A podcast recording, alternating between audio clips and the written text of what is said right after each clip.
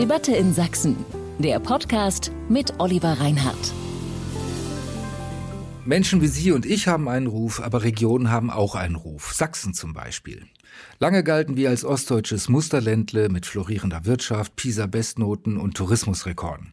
Aber mittlerweile gilt Sachsen in Teilen der öffentlichen Meinung, nicht nur im Westen, auch im Osten und sogar in Sachsen selbst, als irgendwie anders als der Rest von Deutschland.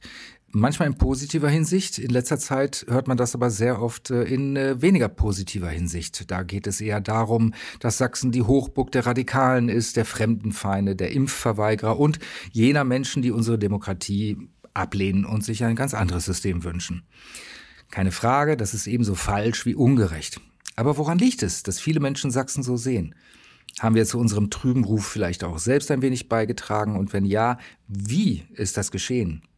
Vom Musterknaben zum Sorgenkind? Fragezeichen. Was ist bloß mit Sachsen los? Reden wir über Sachsen. Das möchte ich heute gerne tun und heiße Sie willkommen zur neuen Folge unseres jungen Podcasts Debatte in Sachsen. Mein Name ist Oliver Reinhardt. Ich bin stellvertretender Ressortleiter Feuilleton bei sächsische.de und der Sächsischen Zeitung. Heute begrüße ich statt zwei gleich drei Gäste. Dieses Thema ist es uns wert. Digital bei uns ist Sachsens Ministerin für Gesundheit, Soziales und gesellschaftlichen Zusammenhalt, Petra Köpping.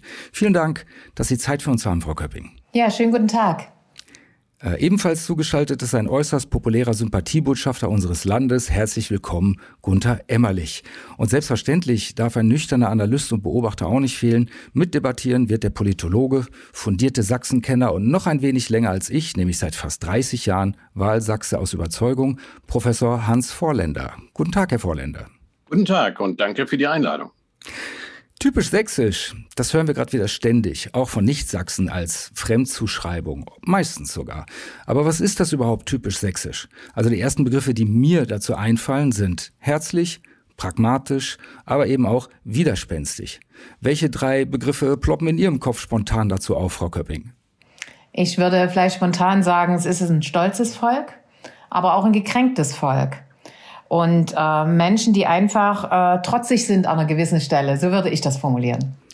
Herr Vorländer, fallen Ihnen noch andere Begriffe ein, wenn wir schon mal beim Sammeln sind? Typisch sächsisch für Sie?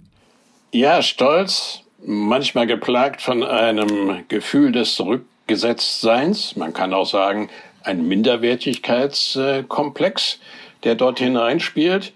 Und manchmal ein bisschen sehr selbstverliebt. Das hat ja vielleicht alles Gründe. Also es hat sich auch einiges verändert. Äh, ich hatte es eben angedeutet. Äh, stichwortartig, schlagwortartig könnte man sagen, vom äh, Musterländle zum Sorgenkind. Viele Menschen sehen das so. Und Frau Köpping, Sie galten ja vielen Sachsen sehr lange als Ost- und Sachsenversteherin. Sie haben als Integrationsministerin dafür plädiert, den Menschen zuzuhören, wenn sie von ihren Lebenserfahrungen und ihren Verlusterfahrungen nach der Wende erzählen. Ihr Buch heißt ja auch, integriert doch erstmal uns. Aber seit Corona hat sich da einiges verändert. Für viele sind Sie jetzt die Verkünderin schlechter Nachrichten, zum Beispiel der Einschränkung des öffentlichen Lebens. Das ist ein Feindbild, äh, das sogar mit einem Fackelzug vor Ihrem Privathaus letzten Endes äh, eskaliert ist. Und jetzt hat ein AfD-Abgeordneter zu einer weiteren Protestversammlung vor ihrem Haus aufgerufen. Was machen denn solche Erfahrungen mit Einschüchterungsversuchen und Bedrohungen mit Ihrem persönlichen Bild von Sachsen und den Sächsinnen und Sachsen? Überrascht Sie da vieles? Ja, also erstmal äh, korrigiere ich Sie da ein ganz kleines Stück. Das ist natürlich eine Minderheit, äh, die so etwas vorhat, die so etwas propagiert. Sie haben den Fackelzug genannt oder auch die Ergebnisse äh, des gestrigen Tages. Ähm, aber das ist eine kleine Minderheit und deswegen hoffe ich immer noch, dass ich eben auch diejenige bin, die den Sachsen zuhört. Das tue ich nämlich nach wie vor. Natürlich in eingeschränkter Art und Weise, weil auch Kommunikation im Moment eingeschränkt ist. Corona wirkt ja nicht nur, was die Maßnahmen betrifft. Kontaktbeschränkung heißt eben auch, dass wir zu dem offenen Bürgerdialog, zu dem ich ja immer gehe, ähm, nicht möglich ist, sondern dass wir das eben über Videoschalten, über Konferenzen machen können. Und insofern äh, glaube ich nach wie vor, und das hat man eben auch gesehen, und das will ich einfach erwähnen an dieser Stelle, nach dem Fackelzug, was dort passiert ist. Und das hat mich geprägt und das hat mich beeindruckt. Ich habe unglaublich viel Post und Nachrichten bekommen von Menschen, die äh, wirklich gesagt haben, ja, sie müssen manchmal wirklich Dinge verkünden, die uns auch nicht gefallen, aber wir stehen hinter ihnen, wir stehen auch hinter dem, was wir machen müssen, um die Pandemie zu bekämpfen, weil ich mache das ja nicht für mich, sondern ich mache das ja, um die Pandemie zu verkämpfen. Und dieses Echo, das hat mich unglaublich geprägt und deswegen glaube ich, dass die Sachsen nach wie vor ähm, sehr dankbar sind für das, was wir offenlegen und was was wir sagen. dass eben in Sachsen auf der einen Seite nicht alles äh, so schön ist, wie wir das viele Jahre propagiert haben, sondern dass es eben nach wie vor viele Kränkungen gibt und viele Dinge, die wir reparieren müssen. Da können wir ja dann vielleicht später nochmal mhm. drauf kommen. Ja, gerne. Äh, Herr Emmerlich, äh, das wird wahrscheinlich äh, Wasser auf die Mühlen äh, in Ihren Ohren sein, äh, was Frau Köpping sagt. Natürlich hat sie darauf hingewiesen, dass das eine kleine Minderheit ist. Mich würde aber interessieren, wie Sie das so erfahren und wahrnehmen. Sie sind ja erst gestern Abend von einer Konzertreise nach Spanien zurückgekehrt. Und mich würde interessieren, werden Sie im nicht sächsischen Ausland sozusagen oft auf Sachsen angesprochen und danach gefragt? Und was wollen denn Nicht-Sachsen in den letzten Jahren am ehesten von Ihnen über Sachsen wissen? Also Erstmal vertrete ich als Sänger natürlich eine, eine, äh, eine Art des Lebens, die mit Kunst viel zu tun hat, logischerweise. Und ich habe Sachsen, das darf ich wohl bei aller Bescheidenheit sagen, ganz gut vertreten. Ich hatte großen Erfolg bei diesem Konzert und habe mich anschließend auch mit Konzertbesuchern unterhalten. Das waren natürlich vorwiegend Deutschsprechende. Von einem deutschen Verein ist es auch organisiert worden, waren aber auch Engländer drin und Spanier selbstverständlich. Und mit vielen bin ich ins Gespräch gekommen und das Interesse an Dresden speziell ist sehr groß. Und jetzt haben die vor allem von ihren Besuchen in Dresden gesprochen, kurz nach der Wende. Einige ältere Herrschaften waren auch schon früher in Dresden und äh, einige waren auch vor wenigen Jahren wieder mal in Dresden und haben festgestellt, dass sich hier eine ganze Menge getan hat. Sie haben äh, also die Kunststadt Dresden mit all dem, was sie zu bieten hat, gelobt und haben sie in guter Erinnerung. Und ich habe Ihnen die Themen, die uns unter den Nägeln brennen, die Sie jetzt angesprochen haben, diese Themen habe ich nicht in das Gespräch unbedingt mutwillig hineingeschoben. Ich habe Sie weiter über Dresden Löbliches sagen lassen. Das ist löblich von Ihnen. Ähm, Sie sind aber auch, das weiß ich, äh, auch schon von äh, auf Pegida angesprochen worden seit mehreren Jahren. Wie reagieren Sie da? Schmerzt es Sie, dass äh, Dresden und auch Sachsen mit sowas bei vielen Leuten in erster Linie in Verbindung gebracht wird, was ja nicht repräsentativ ist? Ja, natürlich. Also ich bin 1989 bei einer Fernsehproduktion im, im Herbst in Berlin angesprochen. Was ist denn da bei euch in Dresden los? Und da habe ich mit Freuden äh, berichtet, was da los ist und habe gesagt, macht euch auch mal auf die Straße. Äh, habe ich den Berliner Kollegen gesagt, unter anderem, Gott hab ihn selig, zu Herbert Köfer, der sehr verwundert sich erkundigte, was da an Dresden los sei. Und manchmal ist eben in Dresden auch etwas los, was mir nicht so in den Kram passt. Und dazu muss man auch Stellung nehmen. Man muss aber auch äh, es entsprechend ins Verhältnis setzen. Also ich möchte nur ein Beispiel nennen. 2016 haben wir den Tag der deutschen Einheit in Dresden gefeiert und ich war mit in der Frauenkirche und da standen so sagen wir mal 250 ältere Herren mit dentalen, sichtbar dentalen Versäumnissen im Munde, die auch mich einen Volksverräter nannten. Jetzt frage ich mich, und ich frage Sie auch heute noch, welches Volk habe ich wann an wen verraten? Und äh, es wurde aber medial, wurde von diesen 250 Leuten mehr berichtet als von den 450.000, die diesen Tag in Dresden gefeiert haben. Das ist unangemessen. Das Thema Medien ist natürlich noch eins für sich, denn äh, natürlich halten Medien immer auf die Besonderheiten und natürlich tragen Medien da auch zur Verzerrung bei. Ne? Ähm, Herr Vorländer, ähm, wenn wir diese Negativzuschreibungen, Zuspitzungen und Verzerrungen wahrnehmen, auch in der medialen Berichterstattung, aber auch in Fremdurteilungen, Fremdzuschreibungen zu Sachsen, ähm, die sich vor allen Dingen, so heißt es, äh, auf das Verhalten und die Ansichten einer Minderheit stützen. Was sagt denn der Gesellschaftsanalyst?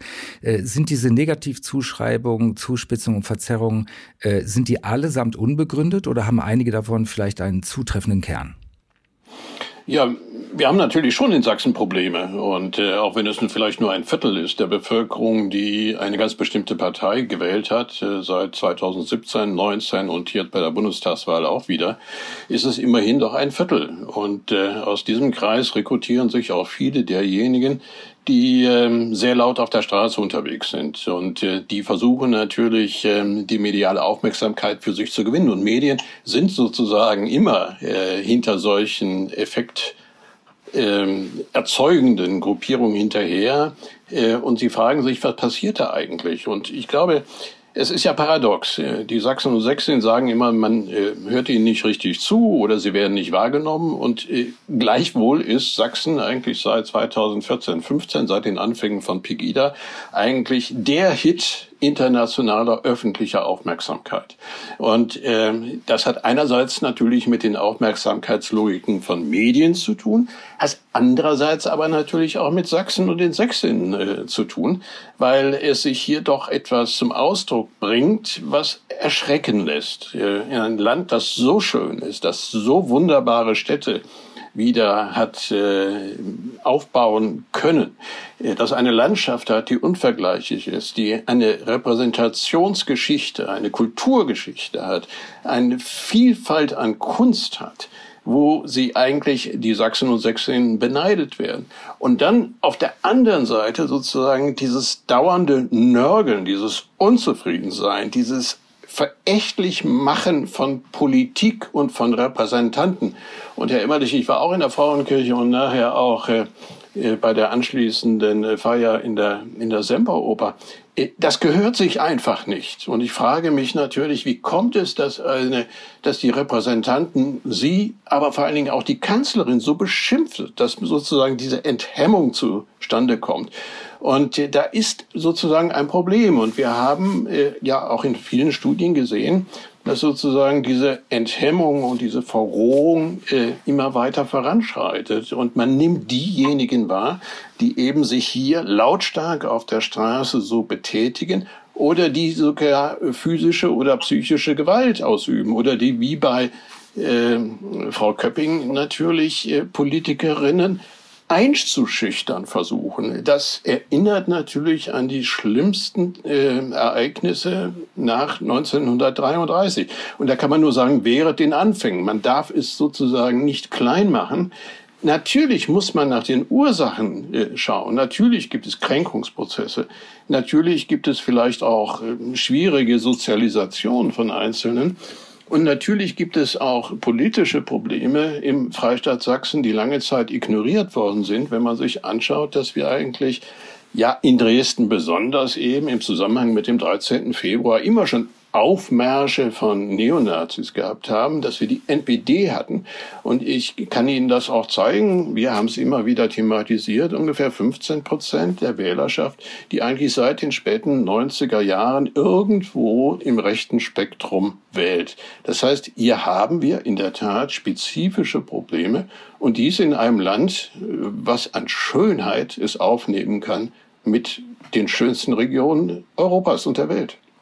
Herr Vorländer, ähm, Sie hatten die Umfragen angesprochen. Also auch Sachsen werden ja immer wieder befragt nach ihren Einstellungen. Ich würde mal wissen, vielleicht auch ganz gern von Frau Köpping, welche Werte sind denn Sächsinnen und Sachsen besonders wichtig? Und inwiefern ist Sachsen auch da besonders oder irgendwie anders? Wie sehen Sie das, Frau Köpping?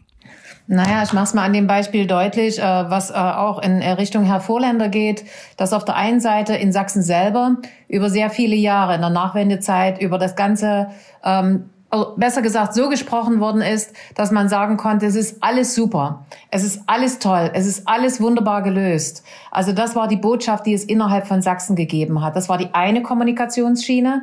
Und die andere, die hat Herr Vorländer auch gerade nochmal äh, geschildert, das ist die öffentliche. Dass man eben in der öffentlichen Wahrnehmung nach außen in der Kommunikation, auch in der Darstellung von Sachsen, vom braunen Sachsen gesprochen hat.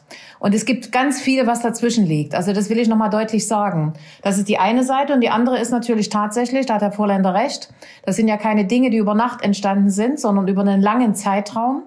Und da ist das Thema Rechtsextremismus, das Thema extremistische Parteien nicht ernst genommen worden. Wir hatten eben als eines der Bundesländer am längsten die NPD im Landtag sitzen. Wir haben diese Demonstration, ich kenne sie ja beinahe alle mit den Gesichtern, im Jahr 2015, als ich äh, Integrationsministerin war. Ich kenne die alle. Und insofern ähm, ist das so eine Geschichte, wo ich glaube, dass dort ein ganz klares Bild gezeigt wird. Das hat sich auch verändert. Das will ich auch positiv erwähnen. Also der Ministerpräsident, den wir jetzt haben, der ist da sehr viel unterwegs und benennt die Dinge auch beim Namen. Es ist sehr spät. Wir haben in den Schulen viel geändert. Auch dort muss politische Bildung einfach verstärkt eingesetzt werden. Politische Bildung ist die Grundlage, damit wir ein demokratisches Handeln bekommen. Äh, aber was fehlt, ist einfach eine ganze Ebene Auf der einen Seite haben über 700.000 Menschen Sachsen verlassen, die natürlich auch bei den äh, demokratischen Prozessen beigetragen haben. Dafür sind viele neue gekommen. Und gleichzeitig äh, haben wir doch eine kommunale Ebene, wo immer mehr Bürgermeisterinnen und Bürgermeister parteilos sind, wo man äh, sich nicht mehr als Politiker fühlt, sondern vielleicht als Verwaltungschef, hat mir jüngst äh, jemand äh, der Landräte gesagt. Also insofern eine Verklärung der eigenen politischen Aktivität, die dringendst erforderlich ist, damit man tatsächlich politisch agieren kann. Und jetzt mache ich es nochmal an einem Beispiel, wenn ich darf. Wenn ich so eine Jahresabschlussveranstaltung einer Kommune besuche, also das sogenannte äh, äh, Neujahrsfest oder irgend sowas. Da wird berichtet, was in der Kommune alles Tolles passiert ist. Die Schule gebaut, die Kitas ausgestattet, die Gehwege gemacht, die Straßen in Ordnung. Aber es wird eben nicht gesprochen darüber, warum die Leute im Dorf nicht mehr miteinander reden. Und das meine ich, und das verstehe ich ehrlich gesagt auch unter dem Bürgermeister oder dem Landrat.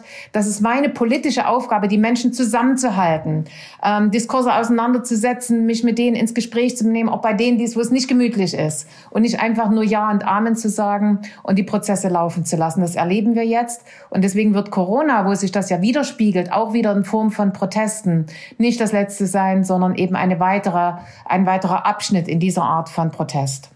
Hm, aber ein sehr, sehr markanter Abschnitt, äh, wie ich finde. Äh, wenn ich da noch mal nachfragen darf, Frau Köpping. Ähm, es gibt ja noch etwas Besonderes in Sachsen. Also es gibt gerade die Demonstrationen überall, auch teilweise mit äh, gewalttätigen Ausschreitungen. Das ist nicht nur bei Sachsen so, aber hier gibt es halt sehr viele kleine. Es ist weit verbreitet. Und eine Besonderheit habe ich da. Es gibt ja manche Bürgermeister, die Regierungsbeschlüsse einfach ignorieren. Und jetzt hat sogar ein Vizelandrat verkündet, auch wenn er danach zurückgerudert ist, er wolle die Impfpflicht für Pflegeberufe in seinem Bereich nicht umsetzen. Herr Vorländer sagte unlängst, man manche Regionen in Sachsen seien faktisch unregierbar geworden. Würden Sie dem zustimmen? Ähm, leider ja. An der Stelle muss ich das auch sagen. Ich glaube, dass auch die Reaktionen sehr deutlich waren zu diesem Vorgehen. Also das muss man auch wissen. Das hat es vielleicht vor wenigen Jahren auch noch so in dieser Form gegeben. Ähm, da müssen wir ganz klare, ganz klare Grenzen ziehen. Also wenn ein äh, staatlicher Bediensteter äh, sagt, er wird Gesetze nicht vollziehen, dann ist das eine, äh, eine, eine Grundlage, die nicht mehr auf unseren demokratischen Grundlagen basiert. Das muss man ganz deutlich sagen. Und insofern ähm, habe ich das ja vorhin nicht unbewusst erwähnt, dass mittlerweile eben es wir haben tolle Bürgermeister. Also ich will das nie verallgemeinern, das ist mir ganz wichtig. Aber es gibt eben einen Teil der Bürgermeister, die es jedem recht machen möchten. Und deswegen, ehrlich gesagt, auch auf extremistische Reaktionen nicht reagieren. Ich hatte auch wieder vor zwei, drei Tagen einen, ich nenne den jetzt mal nicht namentlich, der habe ich auch gefragt, wie sieht's denn aus im euren Ort? Äh, Gibt es da recht viel Demonstrationen? Wie ist das geschehen? Ich erkundige mich ja eben auch immer danach und da sagte, ach nö, alles gut bei uns. Ähm, ja, die marschieren am Montag, das ist schon richtig, die machen ihre Spaziergänge. Aber wenn da keine Gegendemo kommt, vielleicht auch kein Journalist, ähm, dann bleibt alles ruhig. Und das kann nicht unsere Einstellung sein, dass wir diesem Geschehen auf der Straße einfach Lauf lassen und denken, wenn ich hier nichts mache und wenn niemand was macht, dann wird das schon wieder vorbeigehen. Das haben wir doch erlebt in den Kommunen, wo das über viele Jahre entstanden ist. Das nenne ich mal als positives Beispiel die Gemeinde Ostritz, wo die Bürgermeisterin ja unheimlich aktiv und auch mit vielen Anfeindungen im Übrigen dort agiert hat und versucht, diese Besetzung mit diesem Festival dort wegzubekommen. Und es gelingt ihr auch. Aber wenn ich nichts tue als Kommune und dort zugucke, wie da äh, Geschehnisse passieren, dann wird es wachsen. Und da bin ich überzeugt und deswegen ist das wirklich eine Aufgabe, die wir uns alle von der kommunalpolitischen Ebene, da zähle ich auch jeden Gemeinderat dazu, bis hin zur Landesebene, da rede ich jetzt eben über Sachsen, dass wir uns da wirklich zum Schulterschluss zusammenführen äh, müssen, sonst nimmt das mit Sachsen kein gutes Ende. Es gibt ja nur noch eine aktive Zivilgesellschaft, die sich jetzt dann doch zeigt. Ne? Manchmal sind sie zahlenmäßig geringer, manchmal größer. Die setzen dann wieder andere Zeichen, ne? halten Kerzen, äh, halten dagegen und äh, zeigen sich, dass sie damit nicht einverstanden sind. Trotzdem werden die Schlagzeilen natürlich dominiert äh, von den anderen Geschehnissen hier. Herr Emmerlich, ich meine, Sie symbolisieren als berühmter Repräsentant von Sachsen, obwohl Sie ja erst seit 50 Jahren Sachse sind. Ne? 1972 sind Sie nach Dresden gezogen.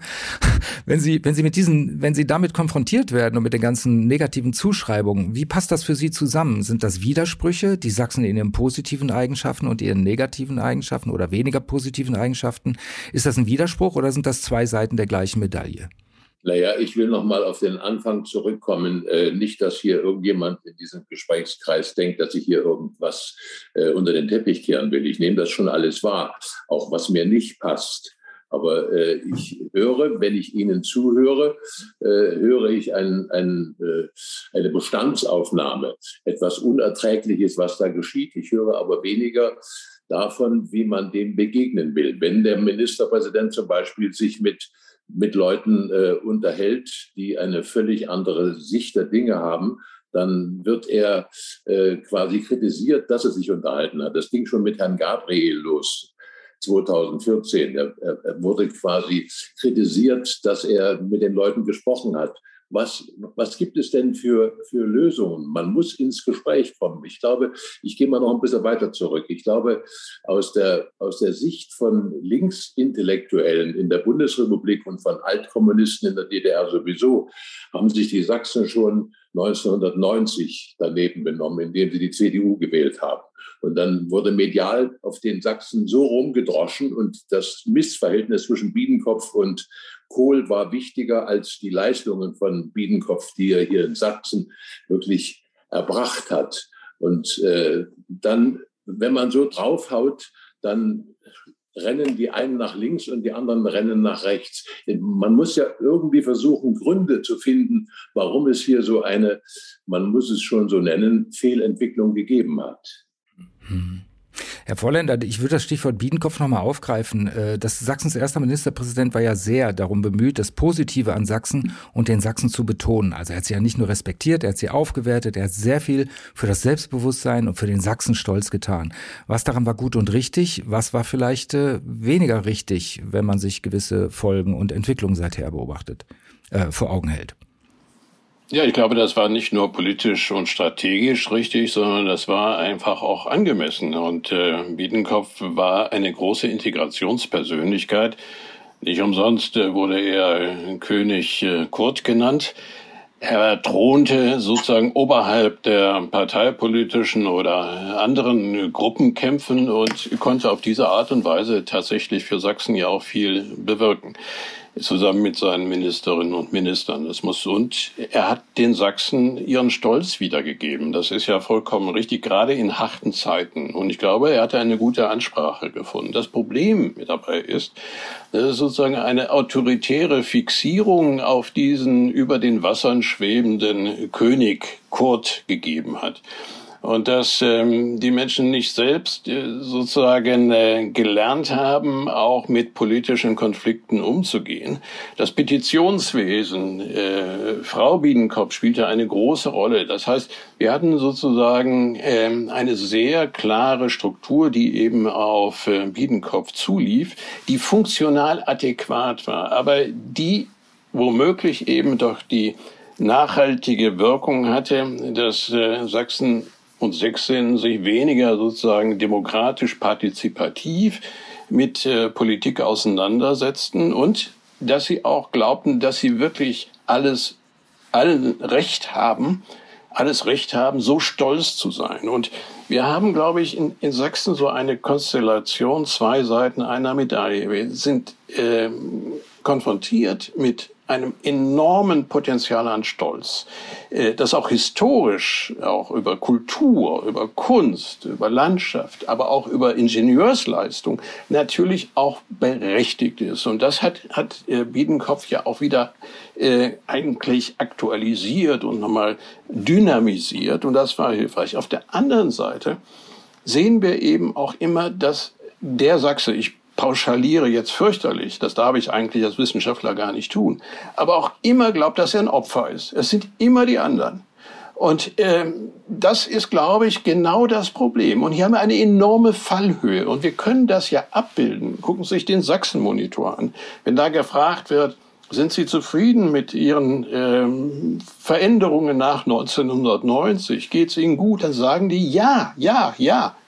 Wenn Ihnen aber dann gesagt, die Frage gestellt wird, wird das denn auch genügend anerkannt? Nein, nein. Das heißt, wir haben hier dauernd einen, einen Gap, ein Hiatus, einen Sprung in der, in der Selbstwahrnehmung, dass man das nicht genügend würdigt. Und das ist äh, meines Erachtens eines, eines der Grundprobleme. Und dadurch ist man, ist man so reizbar. Immer dann, wenn es einem sozusagen in den Kram passt, ist man das Opfer. Auf der anderen Seite ist man aber stolz und will das auch der ganzen Welt zeigen und fühlt sich nicht wertgeschätzt. Und das, glaube ich, muss man mal angehen. Und wenn ich mal einen ganz kleinen Punkt der Kritik auch äh, an Frau Köpping äußern darf. In solchen Foren darf man das ja mal tun. Es ist einerseits richtig zu sagen, integriert doch erstmal uns. Aber es hat sozusagen diese Opfererzählung auch noch einmal verstärkt, dass man eben nicht integriert ist, dass man sich doch deutlich vom Westen unterscheidet. Und ist ein ganz kleiner Punkt einfach, äh, vielleicht, den man, den man mal bedenken muss, weil hinter vielem verbergen sich eigentlich auch nicht ausgetragene West-Ost-Konflikte. Das kommt ja noch mit hinzu. Und da kommt sozusagen der Eigensinn, der Trotz auch der Sächsinnen und Sachsen, die sich ungerne etwas sagen lassen. Das kann ich ja gut nachvollziehen. Äh, aber das führt dann eben zu solchem Eigensinn, den auch einzelne Landräte oder stellvertretende Landräte dann politisch zu mobilisieren verstehen. Und in ganz bestimmten Regionen, in Sachsen, im Osten, aber auch im Erzgebirge, im Vogtland, ist dieser Trotz, der sich speist, natürlich auch aus Heimatverbundenheit, aus engen Gemeinschaften besonders ausgeprägt. Und immer da, wo dieser Trotz äh, in Frage gestellt wird oder der Eigensinn äh, in Frage gestellt wird, wo auch die Heimatliebe in Frage gestellt wird, da entwickelt sich so etwas wie die Reizbarkeit. Wer Heimatverbundenheit sehr schätzt, vollkommen in Ordnung, wunderbar, liebe ich auch an den Sachsen und Sächsinnen, ist aber sozusagen diese Heimatverbundenheit manchmal äußerst reizbar und äh, überführbar in, in Stadien der Nervosität und der aufgeheizten Reaktion.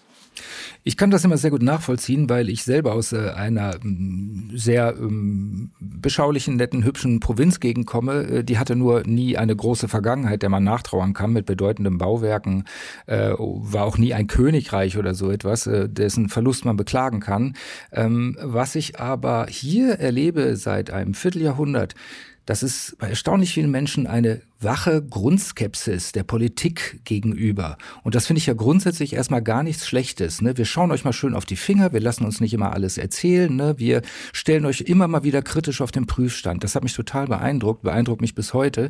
Aber Herr Emmerlich, ähm, wir hören in letzter Zeit auch zunehmend Meinungen, die zeigen, dass sich bei vielen Menschen die Grundskepsis in ein Grundmisstrauen gegenüber der Politik und der Demokratie gesteigert hat. Viele sprechen von DDR 2.0 und von Diktatur. Kultur, auch wenn Sie selber das nicht gutheißen, äh, können Sie sich den Hang zu solchen heftigen Diktaturvergleichen erklären? Nein, ich finde das, also mein, Groß, mein Großvater würde jetzt sagen, das ist unanständig.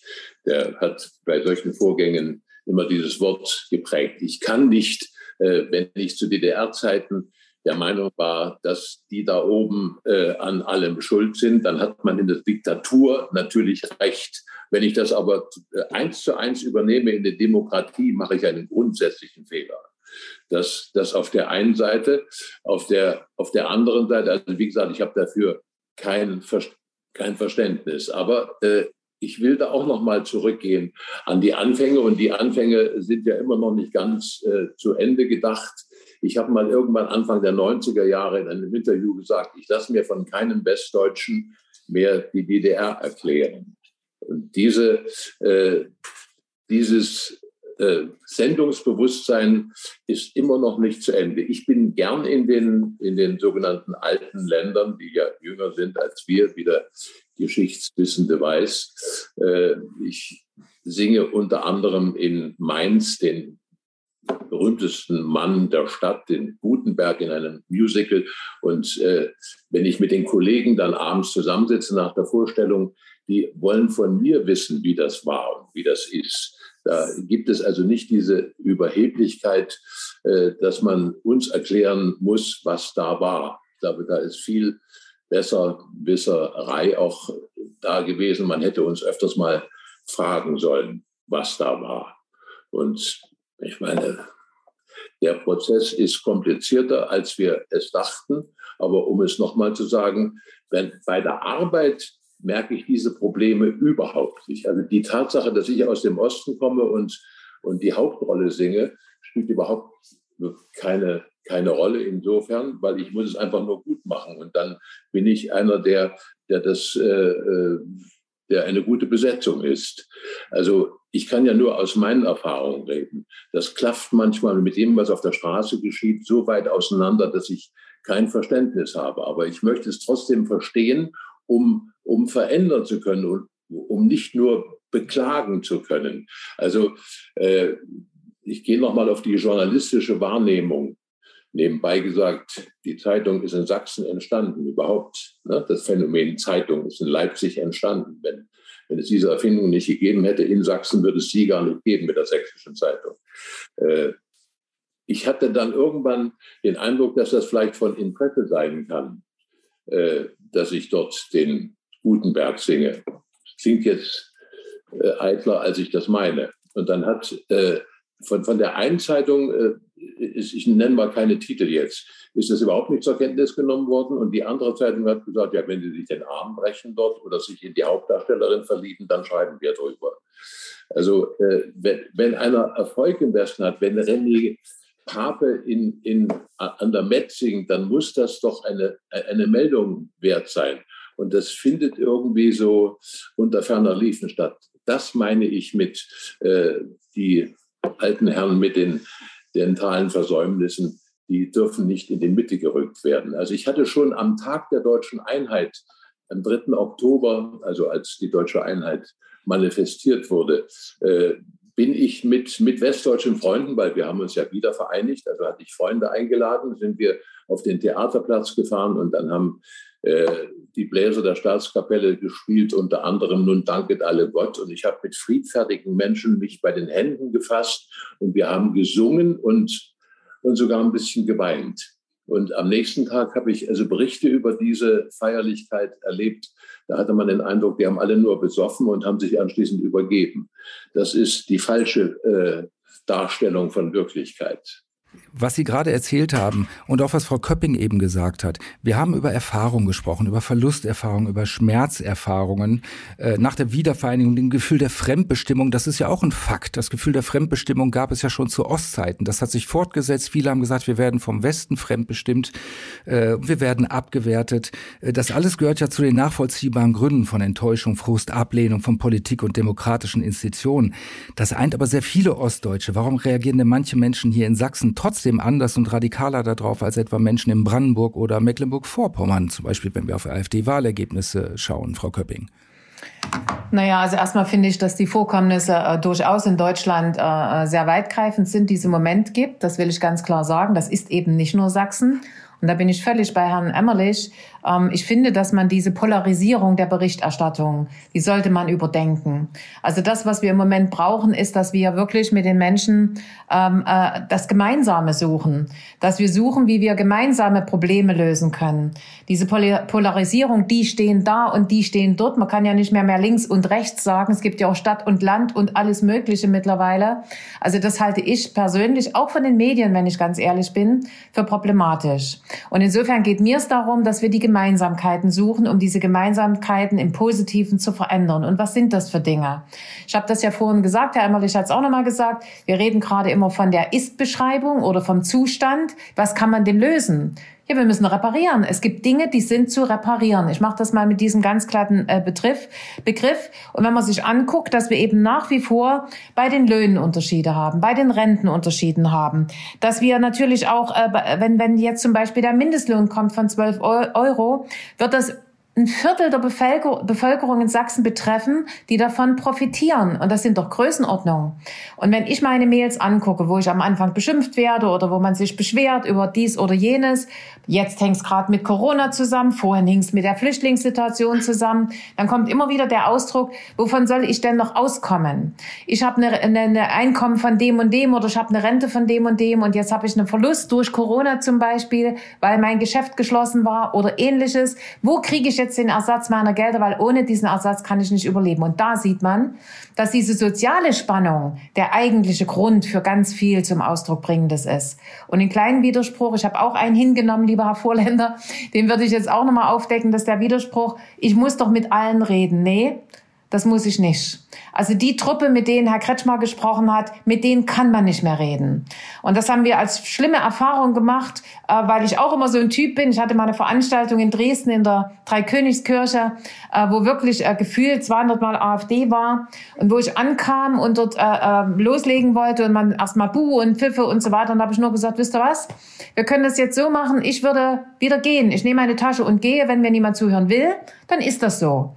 Ähm, wenn Sie mir zuhören wollen, dann müssen Sie das jetzt auch machen. Dann würden wir jetzt miteinander in, in die Diskussion kommen. In der Veranstaltung ist es mir gelungen. Wir haben dort fast zwei Stunden gesprochen. Ich habe auch hinterher, ich gebe zu, einen Schnaps getrunken, weil da ist man schon ganz schön äh, emotionalisiert, wenn man sich teilweise Dinge anhört, wo ich sage, das hat mit Demokratie wirklich nichts mehr zu tun. Aber ähm, das funktioniert. Und bei den Gesprächspartnern, die wir auf der Straße finden, ob das die waren von meinem Haus, mit denen kann ich nicht mehr reden.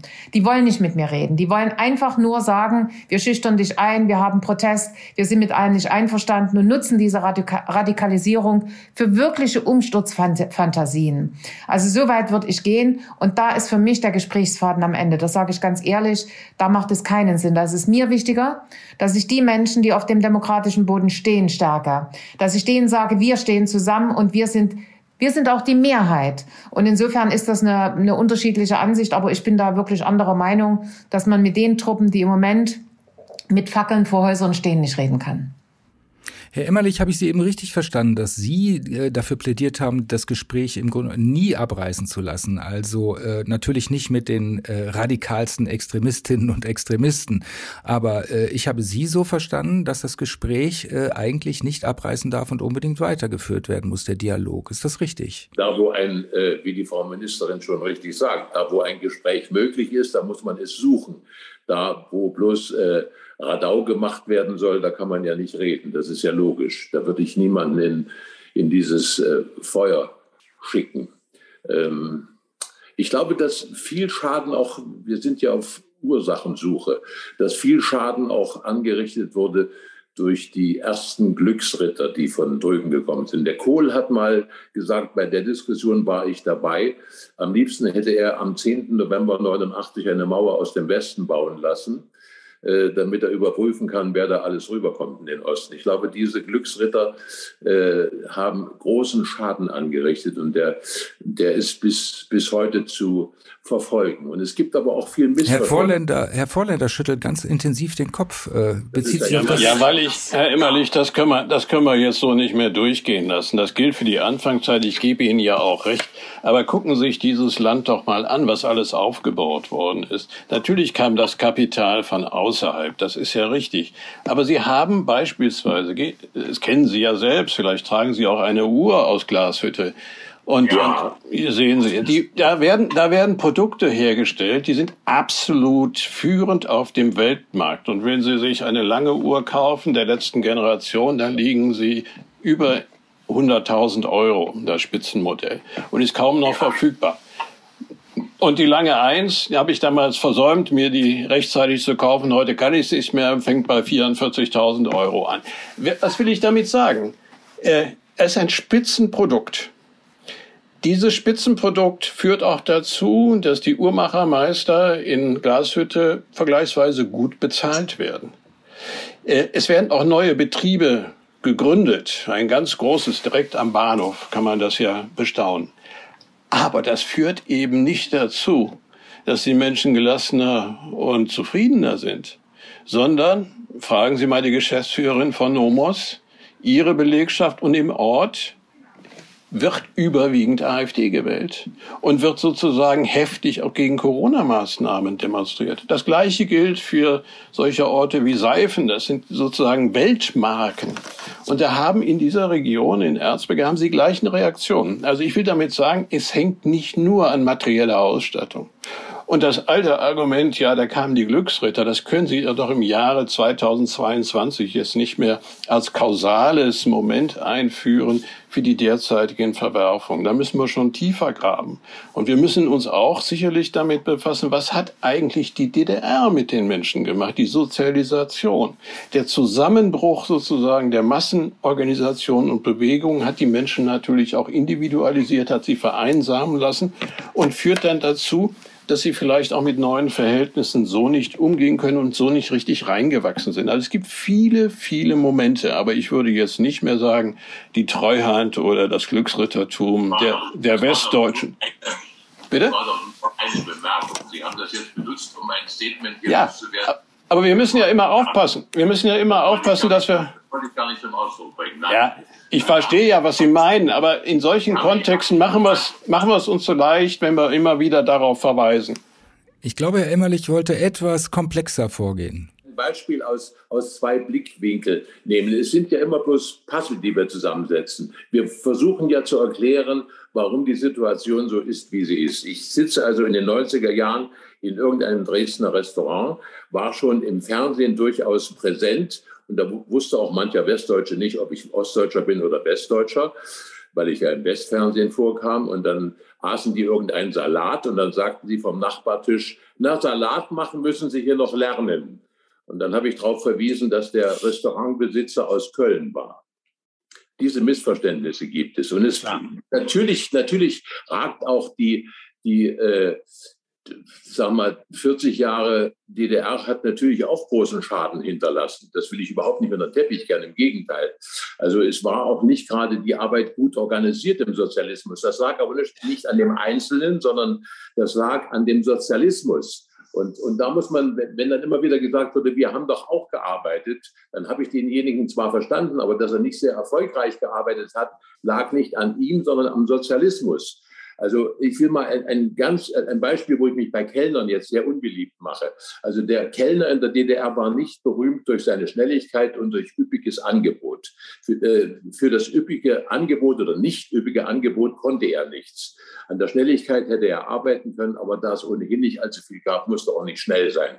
Und da gab es Kellner, ich bin relativ bald äh, auf MS Europa gefahren und dort muss man wirklich als Kellner sehr schnell sein und freundlich. Und diese beiden Tugenden waren in der DDR bei Kellnern nicht ausgeprägt. Und ich habe erlebt, dass DDR-Kellner das eine Woche ausgehalten haben. Und dann haben sie die Segel gestrichen, sind wieder an Land gegangen und haben vermutlich nicht sehr erfolgreich ihren alten Trott weitergemacht. Jetzt habe ich es mal von der anderen Seite beleuchtet. Es gibt auch noch äh, einen äh, Spruch, den ich gehört habe, unlängst erst von einem sehr klugen Menschen, der gesagt hat, mit sanierten Fußgängerzonen erkauft man sich keinen Respekt und keine Achtung. Das ist mir so ein bisschen hängen geblieben, was das Ost-West-Verhältnis anbelangt. Äh, zugleich möchte ich nochmal darauf zurückkommen, alles, was Sie erzählt haben, Herr Emmerlich, das sind Dinge, die für den gesamten Osten, glaube ich, gelten. Die Verlusterfahrung, auch diese Arroganz, die ihnen äh, äh, begegnet ist da. Ich kenne selber Menschen, für die ich mich sehr geschämt habe als ehemaliger Westler. Ähm, Frau Köpping hat eben schon versucht, etwas dazu zu sagen. Herr Vorländer, vielleicht Sie noch mal, aber vielleicht auch äh, eine kürzere Antwort in unserer Zeit läuft langsam. Aus aus meiner Sicht der Dinge. Also ich, ich habe mal einem, einem Ehepaar aus Baden-Württemberg in Waren an der Müritz, die mich erkannten, ein Autogramm gegeben und dann sagte die Frau zu mir, wir können Sie gut leiden, obwohl Sie aus dem Osten kommen. Ja, sehen Sie solche Sachen. Das erzähle ich mit einem Lächeln im Knopfloch.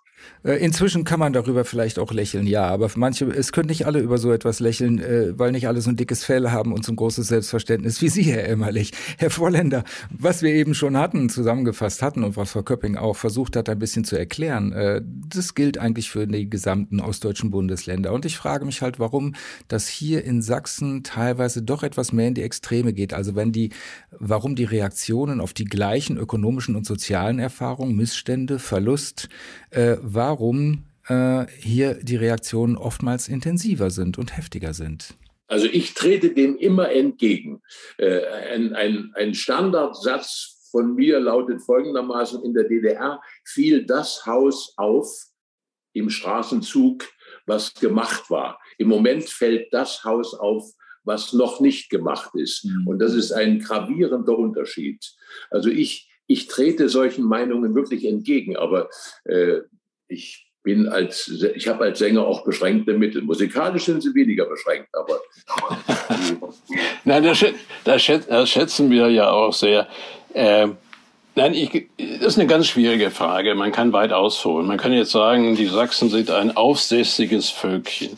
Oder Sachsen war immer ein unruhiges Land. Ich könnte Ihnen sagen und zeigen, wie das eigentlich im Deutschen Reich gewesen ist, äh, wo Sachsen auch nicht wirklich in der Mitte balanciert war. Das lag einfach an den politischen Verhältnissen. Wir hatten 1848 waren wir doch ganz gut. Ja, 48. Aber ähm, dann kam sozusagen der König äh, wieder zurück.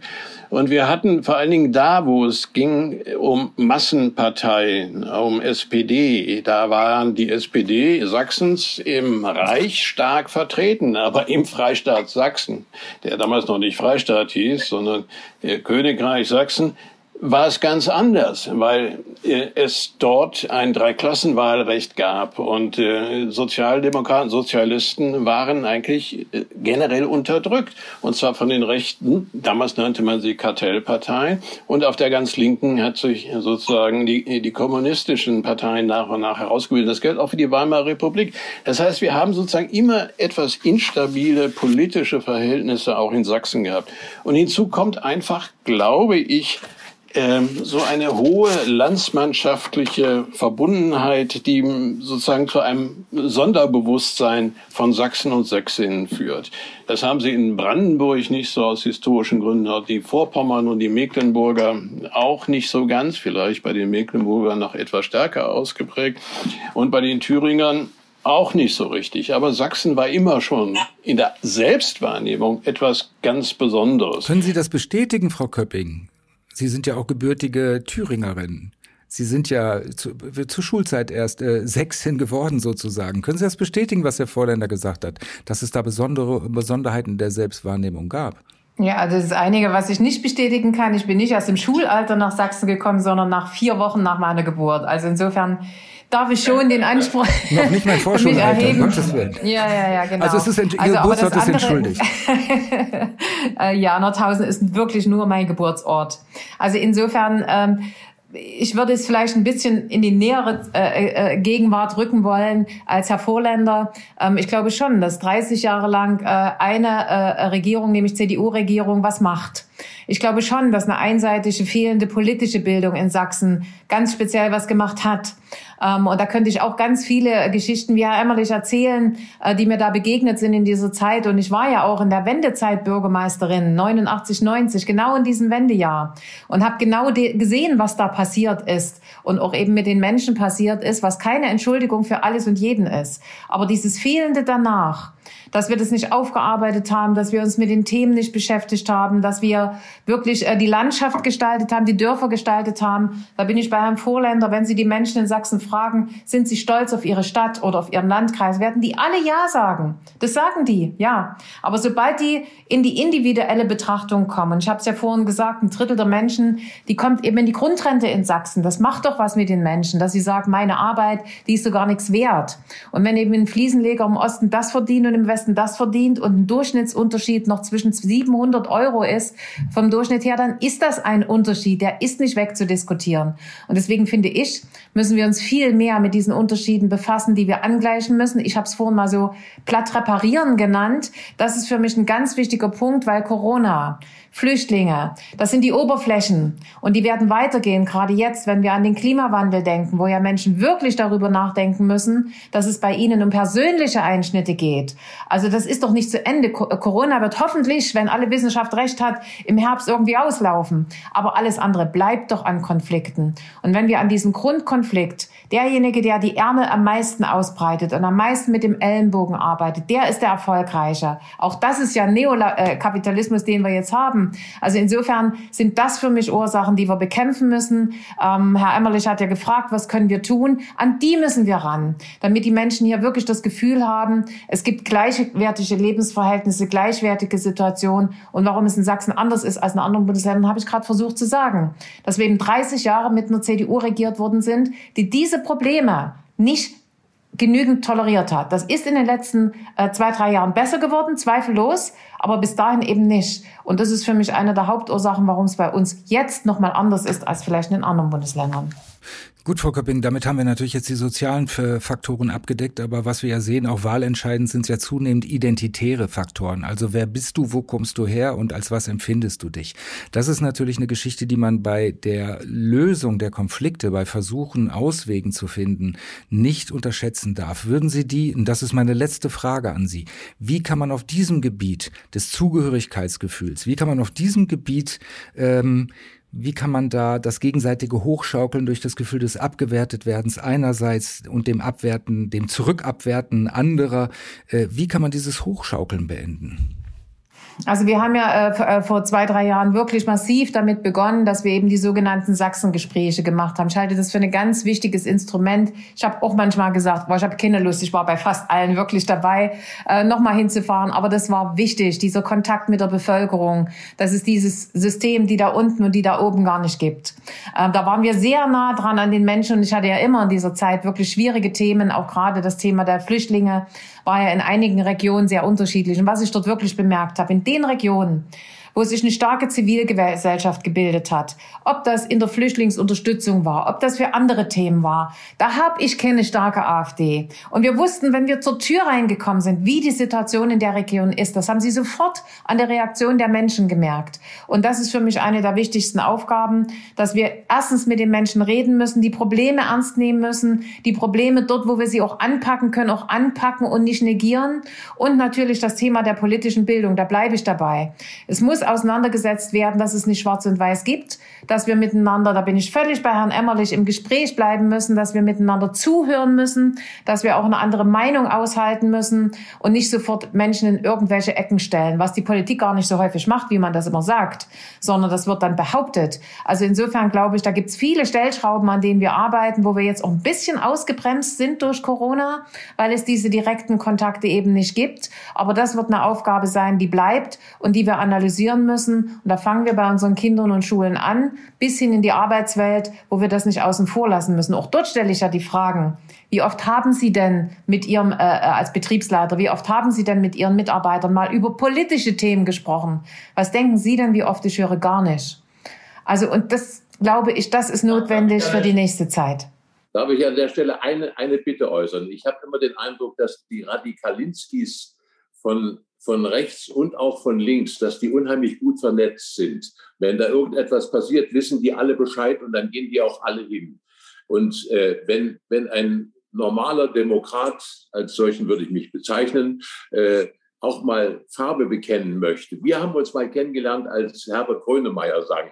Da wusste ich aber noch nicht, wer Sie sind. Ich bitte mich dafür noch zu entschuldigen. Äh, aber es war nett, dass Sie mich wahrgenommen haben dort. Da habe ich extra meine, meine ausländischen Freunde hier vom Weißen Hirsch mitgenommen, die Camilla Nülund und ihren Mann. Sie ist Finnin und er ist, dachte ich, wenn es für Ausländer geht, dann nimmt sie zwei Ausländer mit. Und äh, jetzt war aber in Dresden wieder so eine ähnliche Veranstaltung, hat aber nicht Herbert Grönemeyer gesungen, also einfach nur so eine Veranstaltung, wir sind auch da. Und das habe ich aber erst am nächsten Tag erfahren. Kann man das mit ein bisschen mehr Publik machen, sowas? Dass man auch weiß, dass, dass die Demokraten jetzt zeigen, dass sie auch da sind. Lieber Herr Emmerlich, ich halte das für eine ganz wichtige Geschichte und deswegen war ich auch wirklich froh, als nach dem Fackelmarsch vor meinem Haus so viele Initiativen, es ging nicht nur um die Mails an mich, sondern wirklich Initiativen entstanden sind. Das ging zunächst nur in Form der Briefe schreiben, weil sich nämlich viele Menschen auch an die Maßgaben, die wir gemacht haben, wegen Corona gehalten haben. Deswegen sind die nicht auf die Straße gegangen. Deswegen haben sie das über Resolutionen an den Gemeinde, an den Stadthäusern und so weiter gemacht. Das fand ich großartig. Im Übrigen bin ich ein ganz großer Fan von Ihnen. Klar kenne ich Sie schon viel länger. Also insofern ähm, danke ich auch nochmal, auch das kann man mal in der Runde sagen, Herr Emmerlich hat sich also für uns mit bereit erklärt, die Impfaktion mit zu begleiten. Fand ich großartig und hat auch ganz viel Resonanz gefunden. Und das ist das, was ich meine. Wir müssen diejenigen, die bei uns wirklich für die Gesellschaft einstehen, stärken. Wir müssen ihnen sagen, dass sie nicht alleine sind. Und ich habe ein bisschen Sorge, dass gerade, wir haben ja dieses Jahr Kommunalwahl und Land Landratswahl. Ähm, da sagen mir doch der eine oder andere, den ich auch angesprochen habe, ob die nicht kandidieren wollen, weil das tolle Typen sind. Und die sagen mir dann, in der Situation, in der wir sind, ehrlich gesagt, habe ich da Angst. Das will ich eher nicht. Und das ist bedauerlich, wenn wir in so einer das ist eine, Phase das ist, angekommen ja, das, sind. Frau, Frau Köpping, ganz wichtige Sache noch, dass wir feststellen müssen, dass viele Leute sich nicht mehr trauen, in dieser Atmosphäre überhaupt für politische Ämter zu kandidieren, weil sie sagen, ich bin doch nicht lebensmüde, ich möchte nicht bedroht werden. Absolut. Und deswegen, deswegen müssen wir die unterstützen und müssen denen sagen, stopp, da bist du nicht alleine. Oder ob das Ärztinnen und Ärzte sind oder die Vorfälle, die wir an den Impfzentren hatten. Genau denen müssen wir jetzt richtig zeigen, äh, wie stark wir sind. Ich hatte jetzt auch für eine Impfaktion zum Familientag ähm, einen Clown engagiert, der ist aufs Übelste bestimmt, beschimpft und bedroht äh, worden. Zu dem gehe ich hin. Ich werde den besuchen und wir werden miteinander reden, dem werde ich Mut machen, dass das äh, einfach eine Erscheinung ist, die wir nicht zulassen dürfen. Und insofern ist das ein ganz wichtiger Punkt, dass wir als Zivilgesellschaft jetzt laut sind und dass wir sagen, das wird bei uns nicht die Mehrheit werden. Und das ist ein wichtiger Punkt, den ich noch sagen kann kann ich noch einen kleinen positiven Schlenk richten. Bitte, die, die Minute haben wir noch. Ich werde, ich werde immer wieder auf die Freundlichkeit der Sachsen angesprochen. Äh, in den alten Ländern und auch im Ausland, also so auch in Valencia. Die erzählen immer, dass sie auf der Straße nach irgendwas gefragt haben und dann hat derjenige, der gefragt wurde, der dann offenkundig Dresdner war, äh, ihnen so viel erzählt, dass sie gleich über die Geschichte Sachsens einiges erfahren haben. Das ist sehr positiv aufgefallen, dass die, dass die Sachsen redselig sind und auch wissen, worüber sie reden. Und sehr freundlich. Auch diesen Zug gibt es in Sachsen. Auf den würde ich gerne aufspringen. Dazu passt ja ein Zitat von Umberto Eco, was ein wenig abgewandelt und statt Dresden äh, Sachsen benennt. Denn dieses Zitat lautet dann, ähm, die Sachsen sagen, die fragen dich erst gar nicht, ob dir ihr Land gefällt. Sie sagen es dir von ganz alleine. Was ist bloß mit den Sachsen los? Dieses Thema, dieses sehr komplizierte und auch emotional besetzte Thema, lässt sich natürlich nicht in einem Podcast von einer Stunde beantworten. Und deshalb machen wir auch noch weitere Folgen von Debatte in Sachsen, die sich um Sachsen selbst drehen. Auch die gibt es hier bei sächsische.de und überall dort, wo gute Podcasts zu finden sind. Für dieses Mal verbleibe ich mit herzlichen Dank an alle Zuhörenden und natürlich ganz besonders an Frau Ministerin Köpping, Gunter Emmerlich und Professor Hans Vorländer. Oliver Reinhardt.